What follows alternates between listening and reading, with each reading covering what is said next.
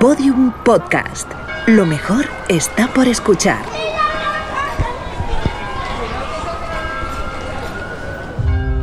El 11 de abril de 2018 se produjo una tormenta solar de clase X9. Fue la más intensa jamás registrada. Dos días después, el 13 de abril, la radiación alcanzó la atmósfera terrestre, inutilizando todos los satélites y gran parte de los sistemas eléctricos. El planeta quedó en completa oscuridad. Este evento fue conocido como el Gran Apagón.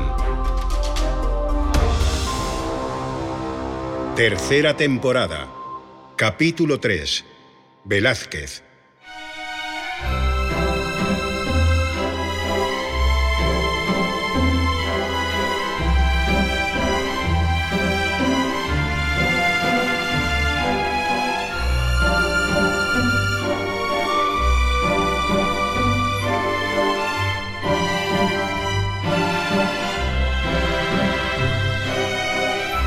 La existencia de los refugios salió a la luz pública en mayo de 2021. La noticia tuvo un impacto extraordinario. Paso. Yo también. Trío de Reyes. Vaya por Dios, otra vez. Estarás haciendo trampas, ¿no? En aquellos refugios, distribuidos por toda la geografía peninsular y custodiados por militares, un muy selecto grupo de personas vivió con toda clase de lujos durante los dos apagones. ¡Sara! ¡Sara! Dime, ¿Tú tienes agua caliente? no sé. Hace un rato sí tenía. Me he lavado el pelo. ¿Puedes comprobarlo? Me estaba duchando y parece que está fallando. Espera. Cada refugio contaba además con uno o varios almacenes donde se custodiaban objetos de alto valor. Oro, armas, medicamentos, obras de arte.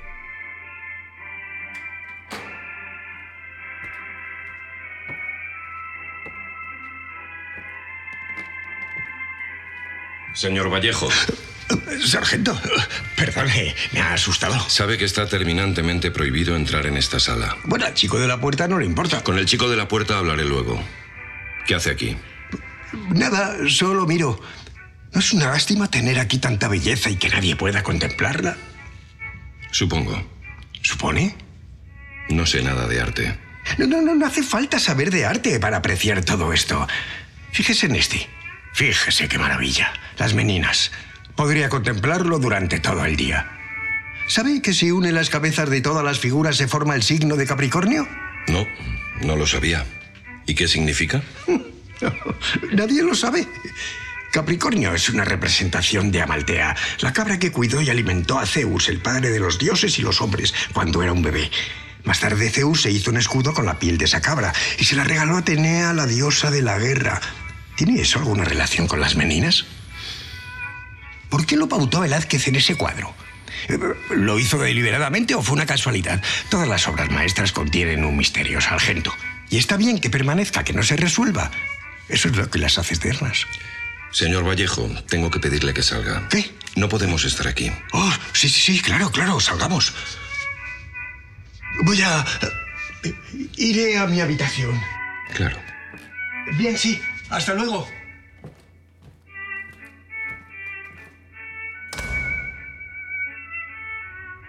Soldado, si vuelves a dejar que este hombre entre aquí, te pasarás un mes en el calabozo.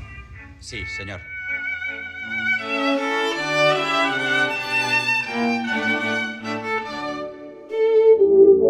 ¿Desde dónde transmites? Desde mi casa. No, quería decir que desde qué ciudad. Ah, perdona, desde Lugo. ¿Y tú? Yo estoy en Bilbao. ¿Cómo hace por ahí? Mira, parece que va a llover. moto. ¿Y eso cómo la cargas? Con una dinamo que he montado aquí, soy ingeniero. O sea que no necesitas pilas. no, soy... Estos refugios contaban también con una serie de puestos de escucha. Desde allí se interceptaban todas las transmisiones de radio que se producían en un determinado perímetro. Lo venden por 20 euros. Por 30 algunos. ¿Sabes 30 por qué? euros. Si todo falla, ¿por qué funciona la radio? ¿Lo sabes? Más o menos. Se supone que las ondas de radio no tienen problemas para transmitirse. El problema es la alimentación. ¿Tu radio va a pilas o tienes generador? Generador. eh, compramos dos en la, en la comunidad después del segundo apagón. Mm, somos seis vecinos y nos organizamos para usarlos. Por lo menos nos podemos freír unos huevos eh, si los conseguimos. Los refugios estaban equipados con micrófonos en todos los habitáculos, tanto en los dormitorios privados de los huéspedes como en las zonas comunes. Jaque. Nah, ¿dónde? Ahí, mira. No me lo puedo creer. Cuando la existencia de los refugios se hizo pública, se filtraron las grabaciones de lo ocurrido en uno de ellos. Su nombre clave era Velázquez.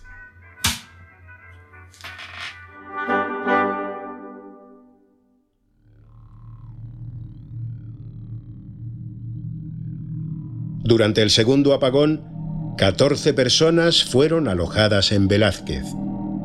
Permanecieron allí 10 semanas bajo la vigilancia de medio centenar de soldados coordinados por el sargento Jesús Castro.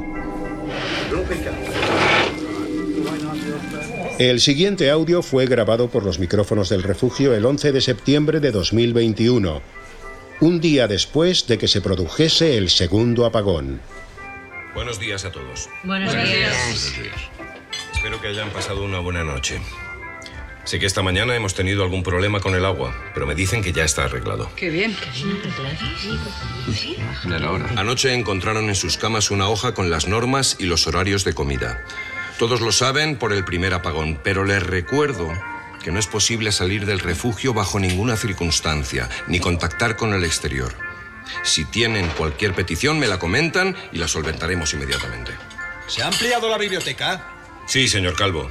Se ha ampliado con 500 libros nuevos. Bien, porque la otra vez me los leí todos. Ya será menos.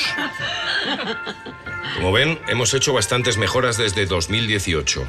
El hilo musical ya funciona correctamente y se ha instalado un solarium y un gimnasio. Ay, para el próximo apagón, una piscinita.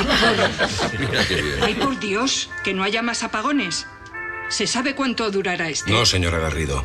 Pero dure lo que dure, intentaremos que su estancia aquí sea lo más cómoda posible. ¿Y la comida? Eso también ha cambiado, sí. Ay, gracias a Dios. El menú es mucho más variado que hace tres años. Tenemos un equipo de cocina extraordinario. Luego se pasarán por sus habitaciones para preguntarles alergias o necesidades especiales. Bien. Por lo demás, saben que me tienen a su servicio para cualquier cosa, lo que sea.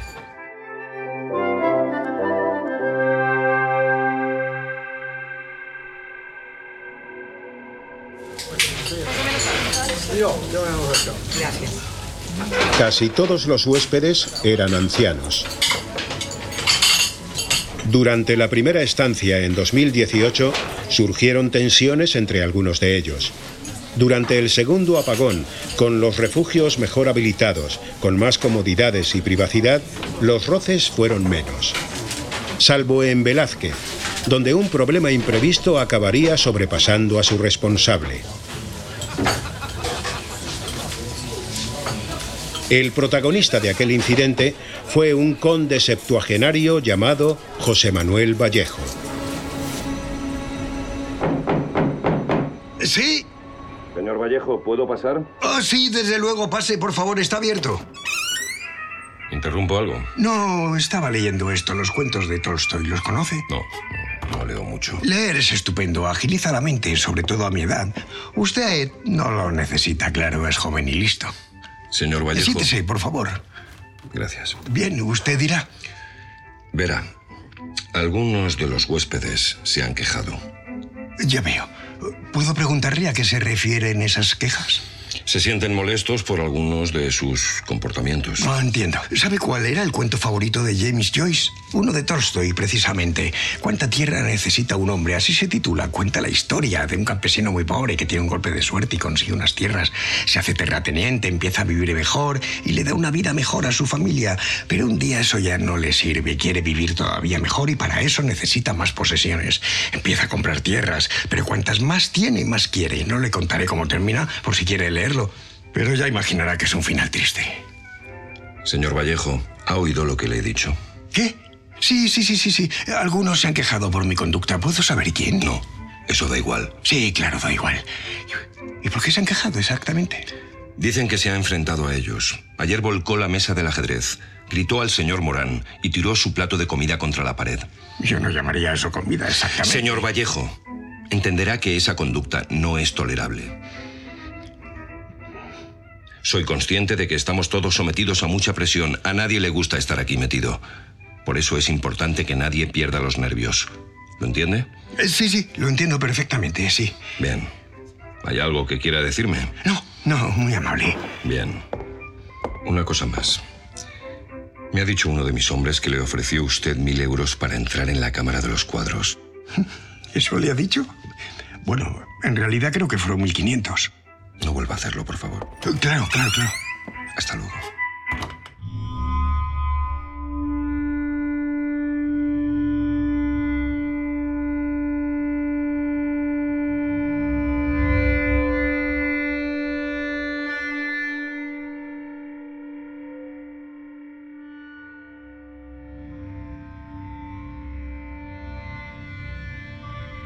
Solo el personal militar responsable podía entrar y salir de los refugios.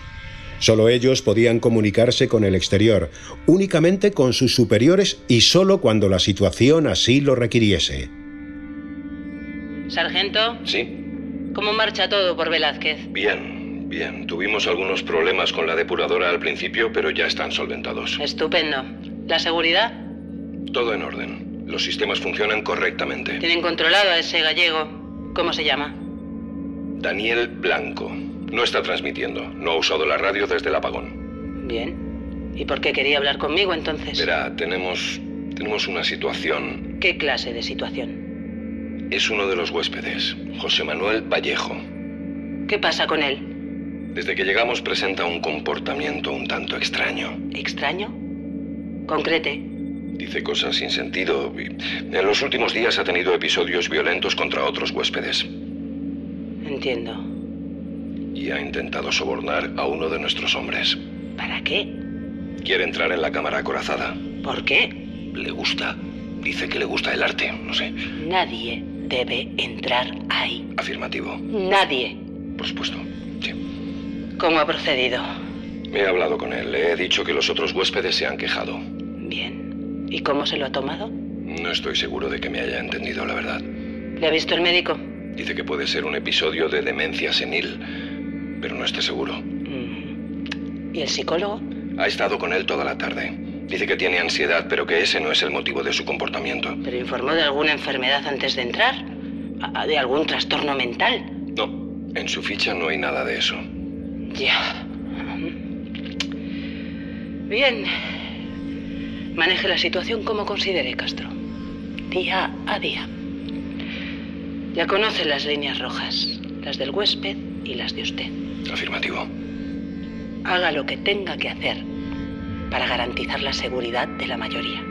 A sus órdenes.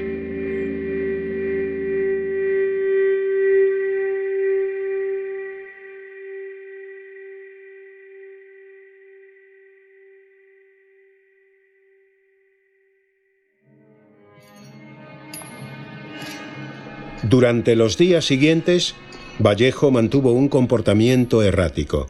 Solo salía de su habitación a las horas de la comida y de la cena. Comía solo, lejos de los demás, y nunca hablaba con nadie. La situación parecía bajo control. Y así permaneció hasta la noche del 19 de febrero. ¿Cuándo acaba esa película? Está acabando ya, creo. Me pone la cabeza loca tanto disparo. No sé cómo podéis aguantarlo. Bueno, mujer. Buenas noches. Hola, buenas noches. Buenas noches. ¿Han visto al señor Vallejo? Estará en su habitación. No, no está. ¿Ha mirado en la sala de los cuadros? Vengo de ahí. Está cerrada. Pues. Ay, Dios mío. ¿Pero qué es eso? La alarma. ¿Qué pasa? ¿Ha entrado alguien? Eso es imposible. Señor, ¿me escucha? Iglesias, dime, ¿qué pasa? Señor, tenemos un problema. ¿Qué pasa? ¿Dónde? En la puerta, señor. ¿En la puerta? Sí, señor. Entendido. Estoy de camino. ¿Qué está pasando? Es que porque no nos lo dicen. Métanse en sus habitaciones. Vamos, Tengo deprisa. miedo.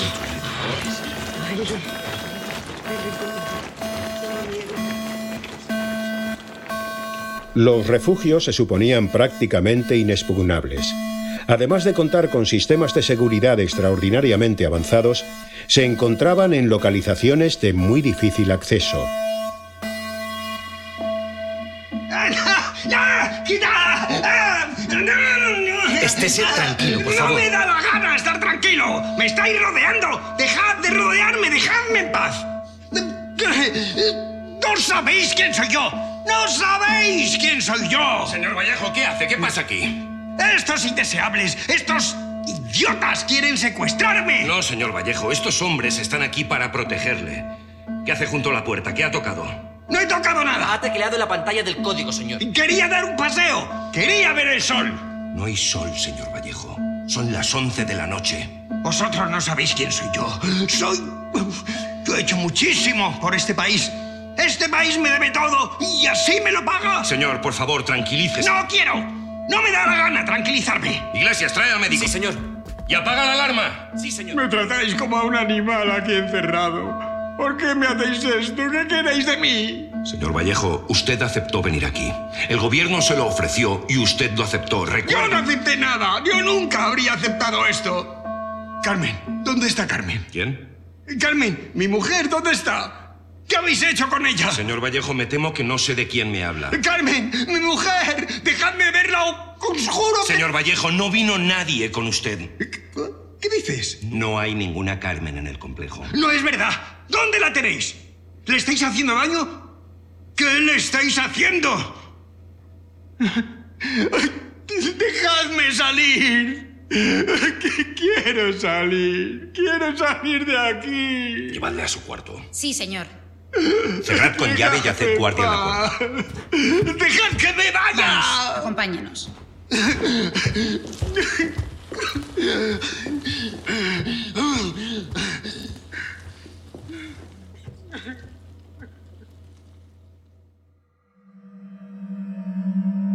Los responsables de la red de refugios tuvieron en cuenta un amplio abanico de eventualidades. Todo estaba listo para gestionar uno o varios fallecimientos, para hacer frente a casi cualquier enfermedad y para defenderse en caso de ataque.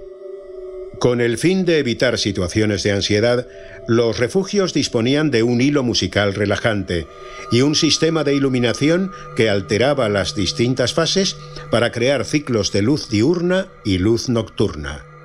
Todos los refugios contaban con un equipo médico, un psicólogo, un cura y un grupo multidisciplinar procedente de las Fuerzas Especiales de la Armada. Cualquier posible incidente estaba previsto, y para todos existía un protocolo, salvo para uno. Según el médico es demencia senil. Ay, Dios mío. Ay, pobre hombre. ¿Qué se va a hacer?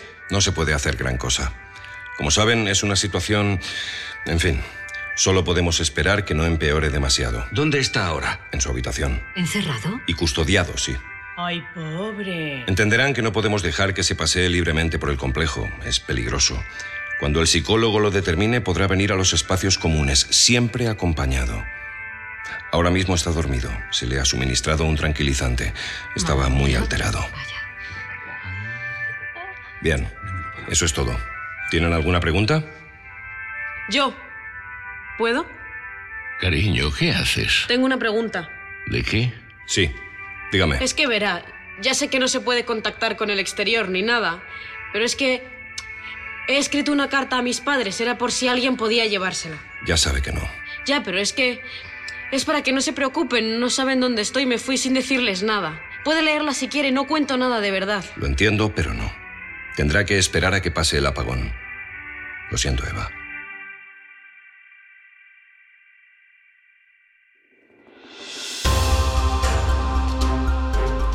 Todos los episodios y contenido adicional en elgranapagón.com. Síguenos en Twitter, arroba elgranapagón y facebook.com barra elgranapagón. El Gran Apagón está escrito por José Antonio Pérez Ledo, realizado por Roberto Maján y dirigido por Ana Alonso.